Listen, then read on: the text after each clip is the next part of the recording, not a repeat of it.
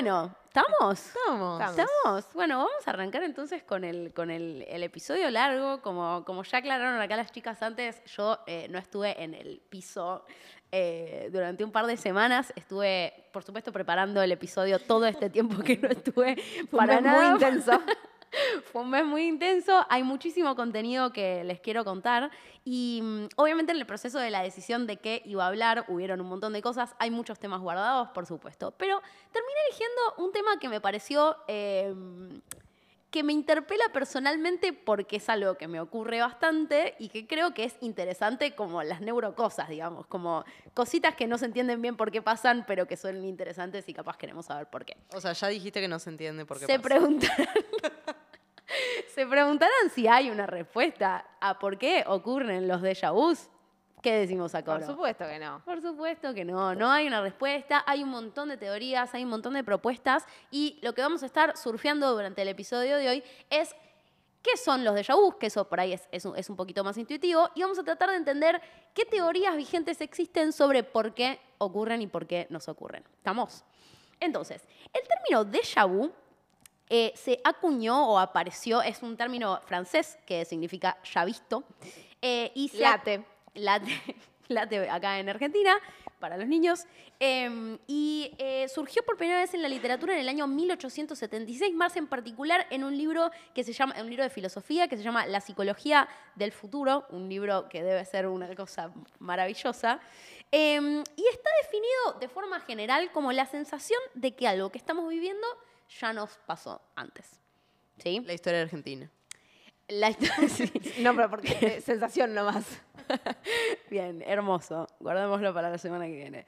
Em, y la historia de los déjà vu es una sensación, eh, ahora pasamos a, a nuestra parte de terapia, digamos, de hablar de, de nosotras y todo, pero en general tener un déjà vu es una experiencia bastante loca porque esencialmente es estar muy seguro de que algo no te pasó y a la vez muy seguro de que es algo familiar, o sea, casi como si fuera un recuerdo. ¿Se entiende? O sea, situaciones de decir como, ponele, que se cae ahora el jarrón y uno sentir que yo sabía que eso iba a pasar, pero a posteriori, ¿se entiende? Como de, sentir que algo que es un recuerdo es muy, muy familiar, pero a la vez estoy segura de que esto no pasó porque no estuve acá antes o porque esto no pasó, ¿sí? Entonces, em, las explicaciones de este fenómeno fueron mutando a lo largo de los años, pasando obviamente de unas primeras explicaciones bastante paranormales a unas explicaciones un poquitito más basadas en evidencia, si se quiere, o en las que podemos tratar de entender o tener una idea de por qué están pasando y de dónde sale este fenómeno. Las explicaciones paranormales del fenómeno de déjà vu circundan a todo lo que es el mundo de las vidas pasadas. Eh, obviamente, si quieren incluir alguna Claro. otra, es, es este el momento. Los que yo fui recabando eh, relacionado con vidas pasadas, o sea, sentir que recordás algo que sabes que no te pasó, pero que te pasó en otra vida. Relacionado con habilidades psíquicas también, como alguna, alguna posibilidad de predecir algún tipo de futuro o ese, ese, ese mundo. Y, bueno, por supuesto, la propuesta de la película Matrix, que no sé si la vieron, de que en realidad es un tipo un- un- una falla en la Matrix en la que Un vemos un claro un glitch en la que vemos un pedacito de ese mundo que en realidad está gobernado por las inteligencias artificiales y las máquinas. Peliculón para volver a ver que no veo hace muchísimo tiempo. Tienen alguna otra teoría que, que, que esté dando vueltas de, la- de los No déjà sé, pero estamos para hacer un collab con Pasame la Repe de Factoría. Es verdad ¿Cómo tiré ese Mirá cómo la tiró, se te cayó, se te cayó un poquitito de radio.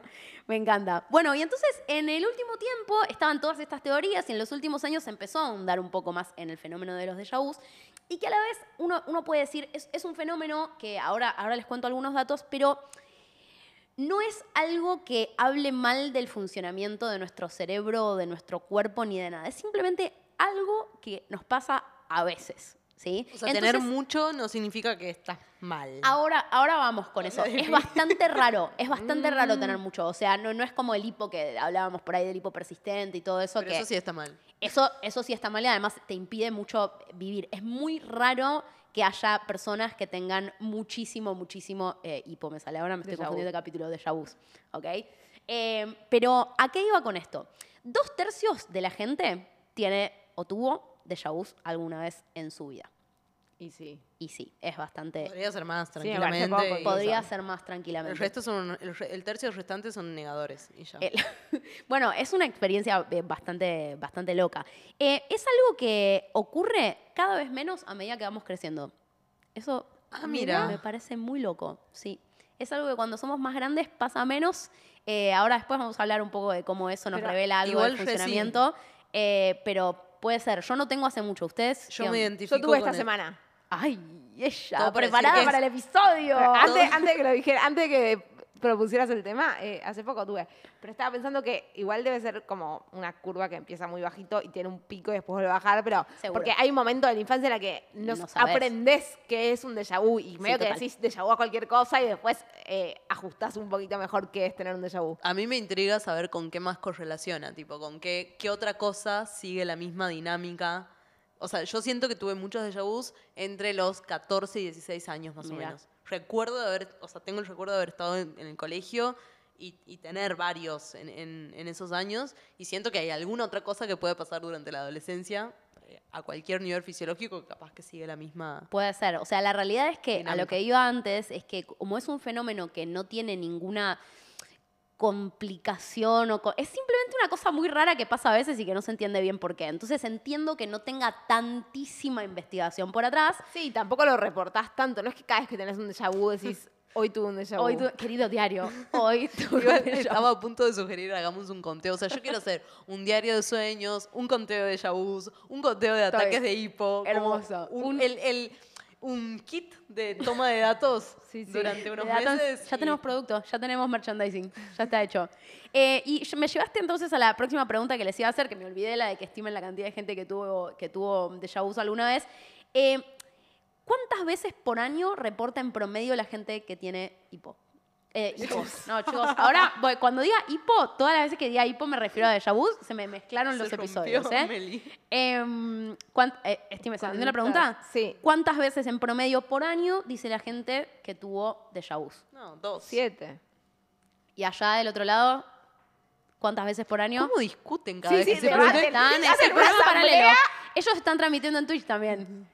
Bueno, no importa. otro ¿Saben programa. qué? ¿Saben qué? No importa. Lo, lo voy a decir. Notifíquese y dése amplia difusión.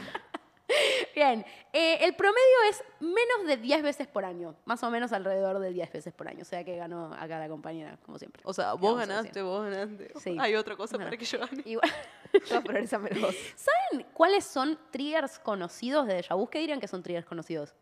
Tipo cosas, eh, situaciones en las que ustedes creen que por ahí más frecuentemente les dieron déjà vu. o les pasó Cuando estás con un- sueño, como estados, podría decir yo. Ok, sí, hay algo, hay algo muy relacionado con el cansancio, con la fatiga cognitiva sobre todo. Sí, pero situaciones particulares. O sea, Sí. Aperturas y Los- cerradas de puertas. Súper específico. Bueno, pediste eso. Pedí eso. Mira eso. Me refería a cosas más generales. Digo lo que iba a decir. Dale. No lo sé, porque acuérdense de que no hay tantos papers. O sea, es un fenómeno refalopa que está poco descripto, pero que es re interesante. Esa es la- como la Está bien, pero definición de hiciste los mal la pregunta, porque yo contesté lo que Es preguntaste que y te sí, pero- reíste. no, pero está, no porque yo estaba mal, porque fue mucho más específico de lo que apuntaba. Hablando Los- específico, perdón, acá Sí. dicen agachada y mirando para arriba. Bárbaro. Listo. Agach- Hermoso. Igual, el Estoy misma línea. ¿eh? Agachá y- ¿qué ¿Lo probamos? ¿Lo, lo que- hacemos? Que atrás dicen que una situación eh, de disparo de yabús es agachada y mirando para arriba. Están confundidos con los del hipo, me parece también. ¿eh? Eso es otro remedio para que se pase el hipo. Bien, Dijo abrir una puerta. Al lado de eso, bien. eh, otro triggers para el, para el, el hipo, eh, por Déjà favor, Dios mío. Para el déjà vu eh, son distintos, eh, o sea, estar frente de pronto a un paisaje, como momentos así en los Ah, que ves un re. paisaje, momento re de déjà vu. Y eh, conversaciones. También la gente tiene mucho déjà vu teniendo conversaciones, que decís, ay, siento que esta conversación ya la tuve. Pero para mí la del paisaje debe pasar mucho con paisajes con, con fotos muy conocidas, como de paisajes que seguro viste. Ahí Ella vamos. quería desarrollar su propia No, igual no está tan mal, ¿eh? Acá, acá le voy a dar la derecha a Belén. Hay una de las teorías que está relacionada con eso, con e- ese origen de los déjà vus. ¿Saben que hay más chances de tener déjà vus cuando estás viajando? Cuando De- estás de viaje. De viaje literal en la De viaje. ruta, o sea, en el auto o de No, de vacaciones. vacaciones. Para mí es de No vacaciones. para mí es de vacaciones igual.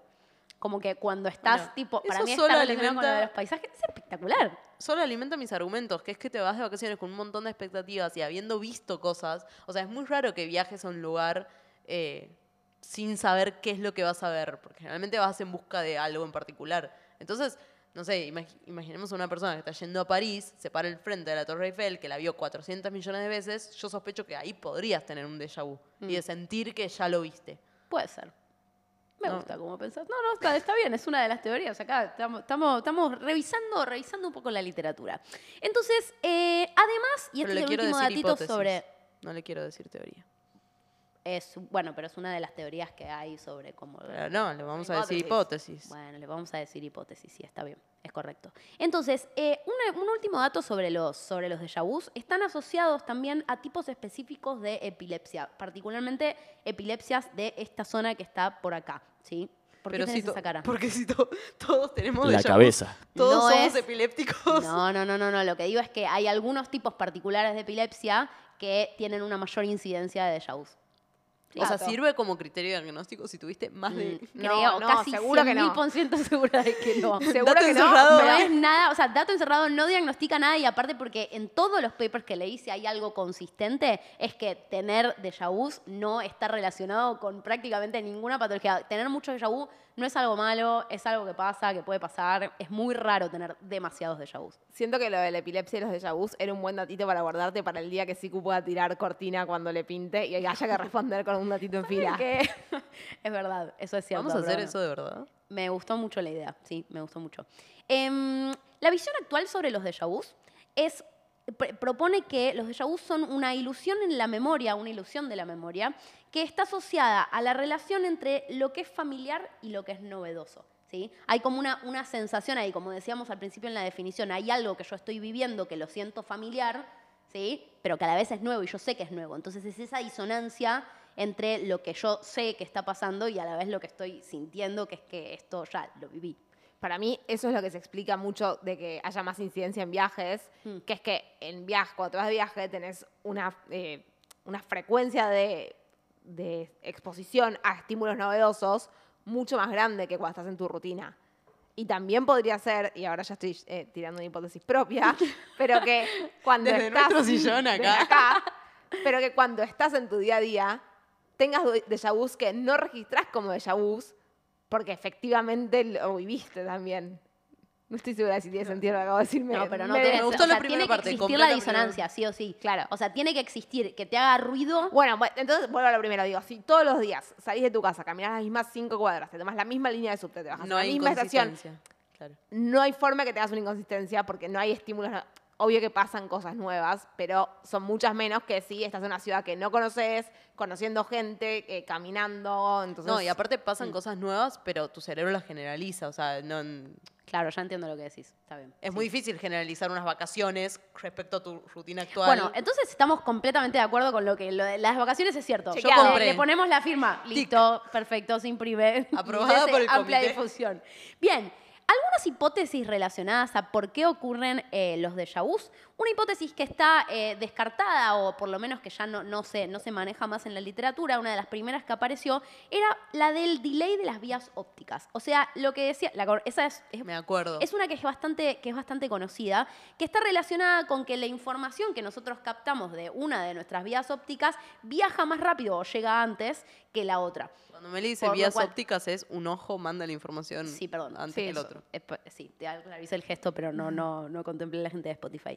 Eh, entonces, cuando la información que llega por una de las vías ópticas o uno de los ojos viaja más rápido que la otra, lo que puede llegar a pasar es que la que llega segunda medio que es late, ¿no? O sea, medio que... Esto es lo que proponía esta hipótesis que ya está descartada. Que va muy en contra de lo que decías de que muchas veces ocurren los déjà con las conversaciones. La conversación no la ves. Exactamente, o sea, el primer argumento de descarte cuando se empezaron a reportar déjà que no eran visuales, porque el déjà es un fenómeno multisensorial y fue como, bueno, no, claramente esto no puede ser. ¿sí? Y después aparecieron otras dos otras dos hipótesis, em, que hay una de las dos que está relacionada con lo que vos planteabas al principio, que es la teoría, que si me ayudan a traducir, data driven, o que está basada en, Basada en en lo que- datos. basada en datos o en información de cosas que nosotros vivimos, que lo que propone es que una experiencia nueva puede parecer familiar si se asemeja a una memoria pasada que no podemos identificar. O sea, el déjà vu ocurre cuando estamos experimentando algo parecido a algo que ya vivimos, pero no estamos dando en la tecla de qué es lo que es tan parecido. ¿Se Tengo una hipótesis. No me. Pará. Quiero decirla. pará. ¿Se entiende lo que quiero decir? Esencialmente, no me acuerdo bien qué es lo que me hace acordar a esto. Y ese momento de duda, de quiero acordarme qué es, pero no me puedo acordar, y a la vez no es que es exactamente esta situación, sino que es parecido, es lo que hace que tengamos el déjà vu. No tengo una hipótesis. Quiero pro- proponer. propo- les quiero proponer un sueño. proponer un sueño. Eh, me pregunto si la gente, porque nosotros formamos recuerdos falsos todo el tiempo. Constantemente. Y hay gente que tiende a formar más recuerdos falsos que, o es más susceptible a formar memorias falsas que otras. Me pregunto Interesante. si la gente que es más susceptible a formar recuerdos falsos es también más susceptible a tener déjà vus. Es una pregunta. Es una pregunta O lateral. quizás al revés. O quizás cada revés. vez que tienen algo que una que otra persona consideraría un déjà vu, lo convierten en recuerdo. Y ya creen que pasó. Entonces no tiene inconsistencia. claro, nunca hay inconsistencia porque siempre hay un recuerdo al que recurrir aunque sea falso. Me parece Estoy, espectacular. ¿Existirá ese paper? Seguro existe. Nadie nunca es tan original. Si Mándalo a no, nuestro lo grupo. Mándalo a nuestro grupo. Bien, la tercera propuesta, lo que es, es una teoría que acá de nuevo necesito ayuda con la traducción, es top-down, teoría top-down, o sea que De arriba hacia abajo. de arriba hacia abajo, la, la explico y ahora vemos cómo, cómo- cómo queda bien con esto, es un comporta lo que propone es que es un comportamiento particular del cerebro que le adjudica una sensación de familiaridad o de memoria a cualquier cosa que se experimenta. Es decir, un pequeño Pinto. glitch, claro, o sea, por motivos que no Esta es la, la clásica como no sabemos bien por qué, pero un pequeño glitch en el funcionamiento de las redes que están relacionadas a la familiaridad o la que codifican la información de la familiaridad, que hace que interpretemos algo como familiar, cuando O sea, en realidad no lo es. La diferencia entre este y el anterior es que en el anterior hubo un recuerdo real Exacto. que se parece, pero que no logramos eh, identificar o recordar, valga la redundancia. Y en esta no hubo tal experiencia. Solamente lo procesamos Solamente como crees si sí. como si- Exacto, lo procesamos como si fuera información que realmente es de una experiencia. ¿Se entiende?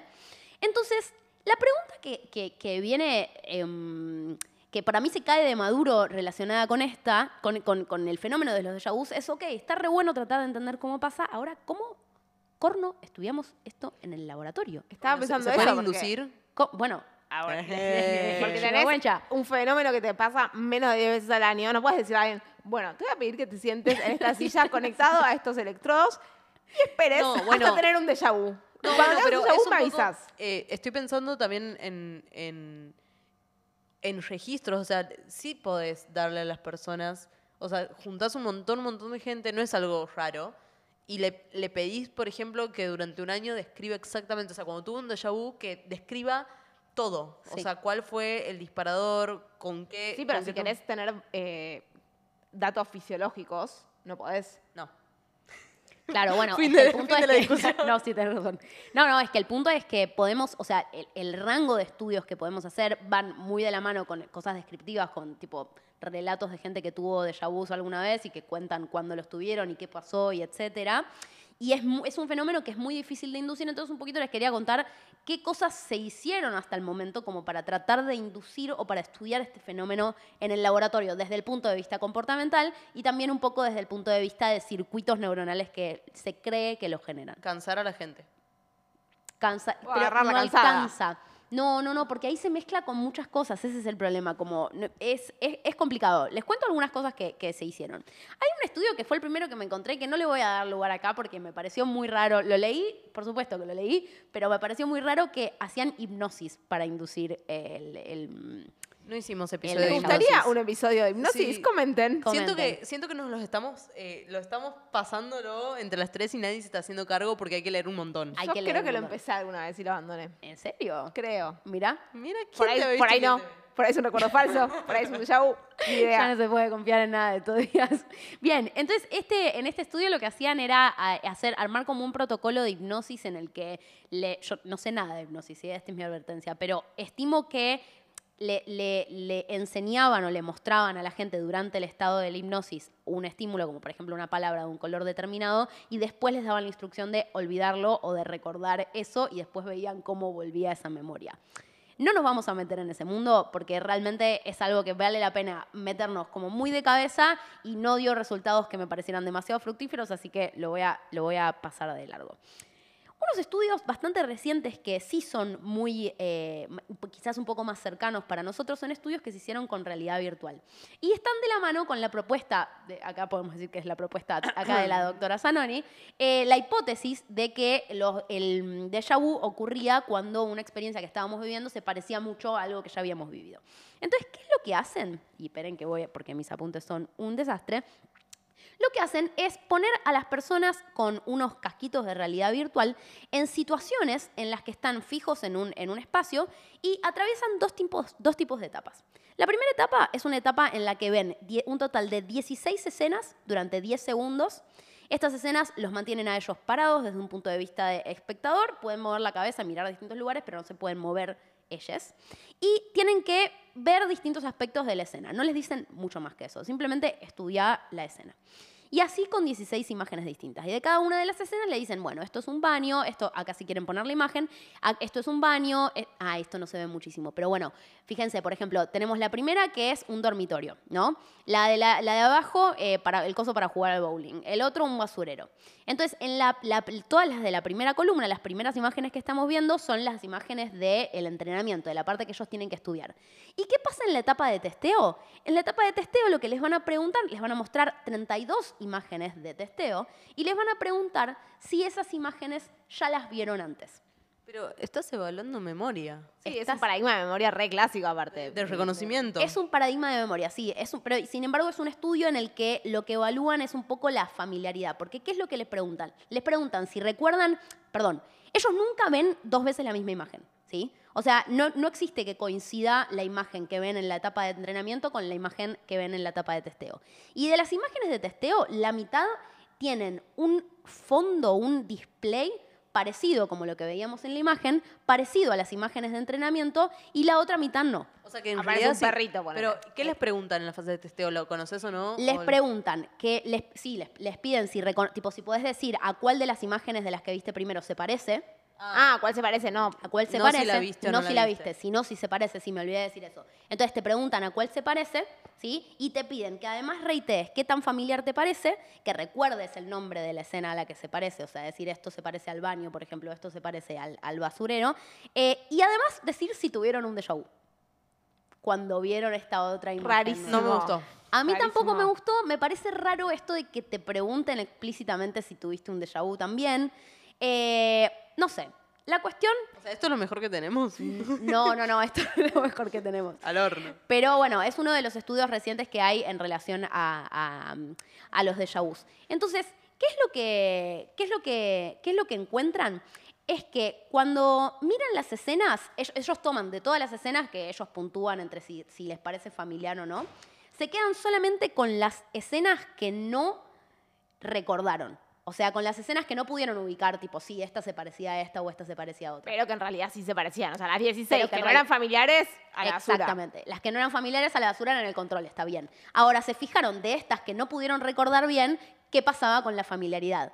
Y lo que vieron que es que de las que no podían recordar bien, las que eran parecidas a las de testeo presentaban una familiaridad muchísimo más alta que las otras. Me distraje de nuevo. Ok. Tenés de las imágenes que no pudieron asociar con las de entrenamiento. O sea, de las O que, sea, las le que no dijeron- y, y las personas no dijeron, ah, esto era parecido al dormitorio, por Exactamente, ejemplo. las De que no le pegaron, sí. de esas hay algunas que son efectivamente parecidas a las que mostraron y, y pifiaron y hay otras que no son parecidas.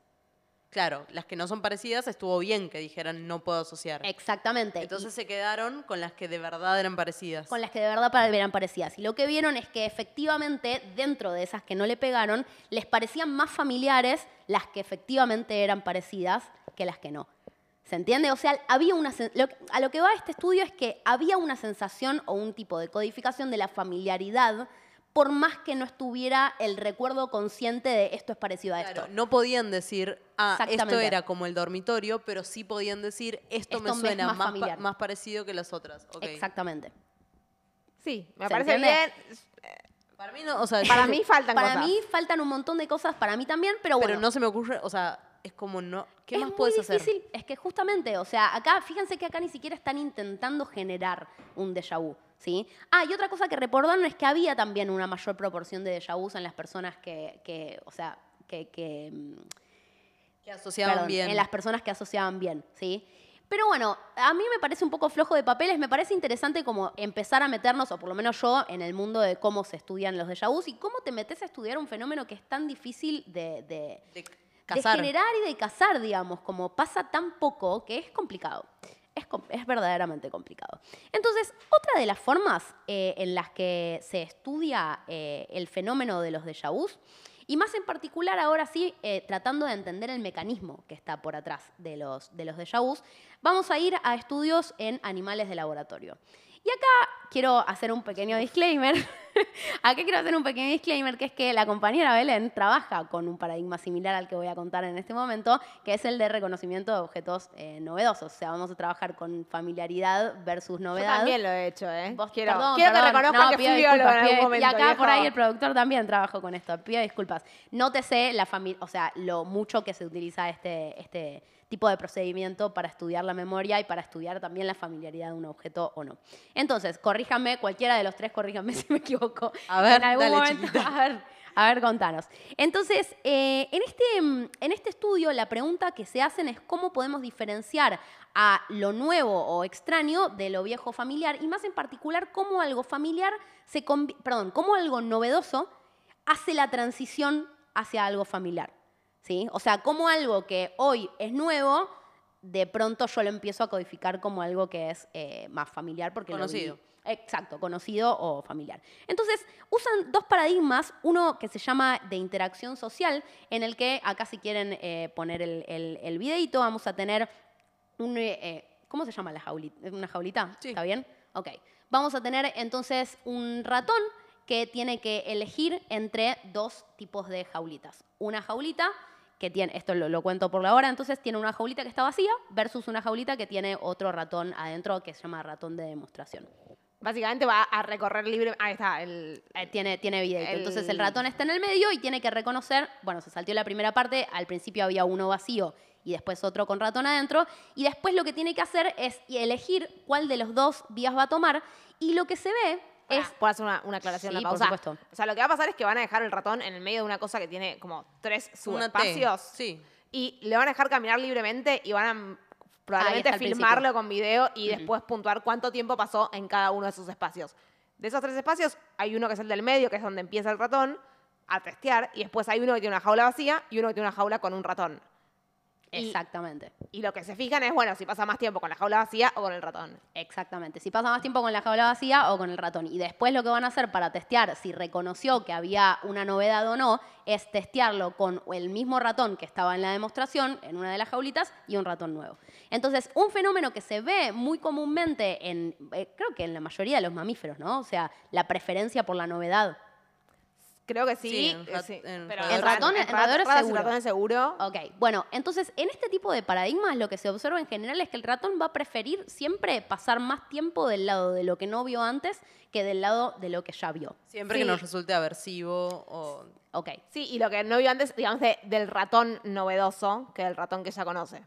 eh, porque estamos hablando del paradigma social, Porque, ¿no? si, porque si, empezara, si empezara con un ratón en cada lado y después le sacaras uno de los dos ratones, no va a pasar más tiempo en la jaula vacía, que sería lo novedoso, porque son sociales y les importa mucho O sea, interactuar hay, con do- animales. hay dos partes. Siempre va a preferir social versus nada, entonces en la primera La parte primera siempre va a estar eh, del, lado, del lado de la caja. Me, me perturba mucho la, anima- la animación, como que me mareo. ¿Por qué? Del lado, del lado de la caja, porque no llego a decir todo lo que quiero decir mientras está pasando el video. Ah, pero está Del bien el lado- videito, no, me pareció tierno, está, está bien hecho. Del lado de la jaula donde está el ratón y después, en el caso de donde hay dos ratones, siempre va a preferir estar con el ratón eh, que no conoce. Ujú. Bien, entonces, ¿qué es lo que miran relacionado a esto, volviendo un poco a, los de vus y a la idea de cómo pasa algo de ser novedoso a ser familiar? Ellos tratan de entender los mecanismos neuronales que pueden estar por atrás. Y hay una zona que no le vamos a dar mucha entidad, o sea, que vamos a hablar de esa zona, pero no vamos a darle mucha, mucha cabida porque por nombre y qué sé yo, que le vamos a poner IPN, ¿sí? que se sabe que en otro tipo de modelo experimental, eh, que se llama zebrafish, está asociada con la resolución de conflictos sociales. O sea, es una zona que está súper activa cuando tienen que resolver conflictos sociales. Conflictos, peleas. Conflictos, peleas, sí, sí. Entonces, lo que hipotetizan acá los, los, los investigadores es que esta zona quizás también esté relacionada con la codificación de la familiaridad. Y lo que van a hacer es ir, sac- acá, acá de nuevo, digo, hay muchas particularidades del, del protocolo en sí, pero lo que ven es que en los ratones, eh, en, en los ratones aumenta la actividad de esta zona cuando hay, eh, cuando hay un objeto que les es familiar. ¿Sí? Ok. ¿Se entiende esto que estoy diciendo? Cuando un objeto les es familiar Y el otro la novedoso. Y el otro novedoso. O sea, si hay dos familiares, no. Si hay dos familiares, no. Exactamente. Entonces, eh, y después lo que van haciendo es ir haciendo el pasaje de algo que es novedoso a al- algo que es familiar con otro protocolo de ratones parecido. O sea, un ratón que, al que se lo muestran muchísimas veces. O sea, se lo muestran un día, exponen ese ratón. Otra vez se lo muestran otro día y así. Y va pasando el tiempo y esa activación va aumentando gradualmente. Entonces ahí tienen una hipótesis bastante clara de cuál es la zona que codifica eh, la situación de lo que se convierte de novedoso a familiar.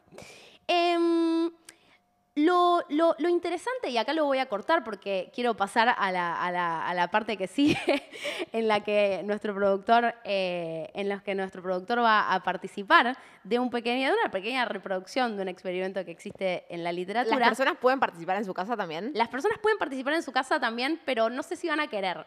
Eh, La el cara de, de- consentimiento la- ya lo firmaste, ¿no? No pude elegir.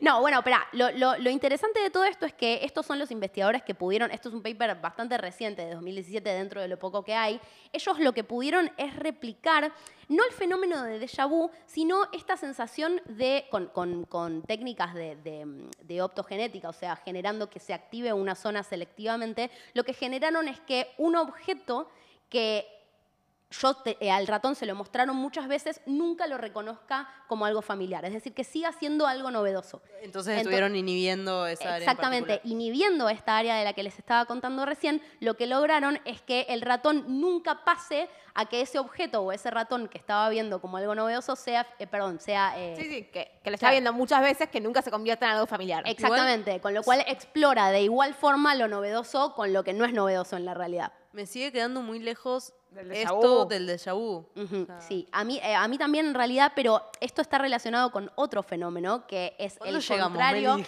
Bueno, bueno, pero es que está, es- ya te digo, esto es un surfeo entre lo que hay disponible de lo que se sabe de los déjà vus. Lo interesante de todo esto es que es la primera vez que se puede entender el mecanismo que puede estar codificando a lo que es familiar y a lo que es novedoso en el cerebro. ¿sí? Entonces, esas, estas son las zonas que hoy en día están relacionadas o se creen que son las que causan que tengamos un déjà vu. Eso es lo, lo Pero ¿qué es lo que se este- cree? ¿Que hay un pequeño, como una desincronización o una falla No. o una qué? No, no, ya no, no. entendí que no, no hay problema con el déjà vu, eso, eso está claro. Pero No es ninguna falla. Vamos a cerrar entonces con el mecanismo que se cree al día de hoy. Lo que se cree es que esta zona, que, donde está de hecho la- el, el IPN que les, que les nombraba recién, esta, esta zona del cerebro es la que va a mandar una señal a la parte frontal, ¿sí? diciendo, esto ya lo viví, esto es familiar para mí. Y la zona frontal hace una especie de chequeo, un fact-checking, diciendo, posta, ¿esto ya lo viviste? Y ese momento, ese lapso entre que la zona de acá, ¿sí? Manda la señal hacia la zona frontal diciendo, esto ya lo viví, y la zona frontal dice, "Mm, no estoy tan seguro, y se pone a revisar, lo estoy diciendo en un lenguaje súper como, como simple, digamos, para, para, para, para, para traerlo un poco, pero la idea es que el déjà vu nace de esa no coincidencia, de esa diferencia entre que en la corteza frontal está diciendo, che, esto no estoy seguro de si esto verdaderamente pasó. ¿Cuál es el recuerdo? Pero ¿Se es más entiende? una contra, es más, esa zona dice algo y la, y la parte frontal dice otra cosa, o es una diferencia de tiempo entre que. No, no es una diferencia de tiempo, es, es, la, es la contradicción, es el mismatch. ¿Se Ok, entiende? O sea, sí. es que la frontal no está pudiendo encontrar cuál es la memoria que te está haciendo acordar o te está haciendo sentir que eso es familiar. ¿Se entiende? Lo que se desconoce al día de hoy es qué es lo que hace que aparezca esa sensación de familiaridad, de dónde sale, por qué hay algo que te hace pensar que es familiar. ¿Se entiende lo que quiero decir? Sí. Pero lo que ocurre, entonces, en definitiva, el, que es el mecanismo que se crea al día de hoy que lo causa, es que eh, nos enfrentamos a una determinada situación, la- la- la- esta zona de acá de la corteza nos hace pensar que es una memoria, manda esa señal a la corteza prefrontal que está relacionada con nuestro comportamiento y con nuestra toma de decisiones, que es la que cuestiona, che, ¿esto realmente está relacionado con una memoria? A ver, ¿cuál es esa memoria? Y ahí es donde ocurre el déjà vu. Lo cual también nos trae a una de las primeras cosas que habíamos hablado, que es que tenemos menos déjà vus a medida que vamos creciendo. Porque tenés. eh, a ver, ¿por qué? Tenemos, o sea, ese procedimiento de fact-checking, ¿sí? El funcionamiento, o sea, así como, ¿cómo? ¿Mejora, decís? No, al revés. Ocurre O sea, te- menos. Te, cre- empe- empezás a Te empezás a creer más. como, claro. ¿Se entiende lo que quiero decir? O sea, como todas, las, como todas las fallas o las, los deterioros, si se quieren, los mecanismos de la memoria que ocurren cuando vamos creciendo, ese proceso de chequeo también ocurre menos. Pero ¿sí? entonces los. Ah, no es porque ocurre peor. Yo lo estaba pensando como que ese. eh, claro, no. Entonces, para. Cuando vamos creciendo tenemos menos déjà vu porque Sí. hay menos eh, pasos de control en nuestro cerebro. Exactamente. Y por eso los adultos comparten cualquier gansada que ven en Facebook y, y no- y nosotros no tanto. Dato encerrado. Nosotros no, porque no usamos Facebook. Bien, entonces eh, hay una, hay una, no sé cuánto tiempo nos estaría, nos O sea, estrictamente tres minutos, pero dado que no hay programa después, nos podemos extender un ratito. Bien, eh, querido productor, te voy a, te voy a proponer un, un experimento. Eh, en realidad lo que vamos a hacer es replicar la metodología, replicar con todas las salvedades, pero vamos a repetir una metodología de, de un estudio en el que se trató de, no te voy a decir, lo que tenés, y te voy a pedir que te saques los... ¿Vos tenés auriculares en este momento? ¿Vos escuchás todo lo que nosotros decimos? Ok, está bien. Bueno, capaz agarrate la hoja y andate afuera. Y lo que vas a tener que hacer, ahora mostré en cámara qué es lo que, qué es lo que dicen las hojas que te di. Sí. Te di dos hojas. Tienen escrito, contalo si querés. Tipo, no, no se ve. No, no se va a ver. Una dice programa y la otra dice púlpito. Perfecto. Programa y púlpito. Lo que vos tenés que hacer, Siku, es ahí abajo te dejé un marcador. Tenés que escribir, ¿sí? Esa misma palabra que está arriba, una vez, atrás de otra vez, la mayor cantidad de veces que puedas, lo más prolijo que puedas. ¿En cuánto Durante tiempo? dos minutos. ¿Sí? ¿Cada Lo vas- una? hacelo, con la, hacelo solamente con programa.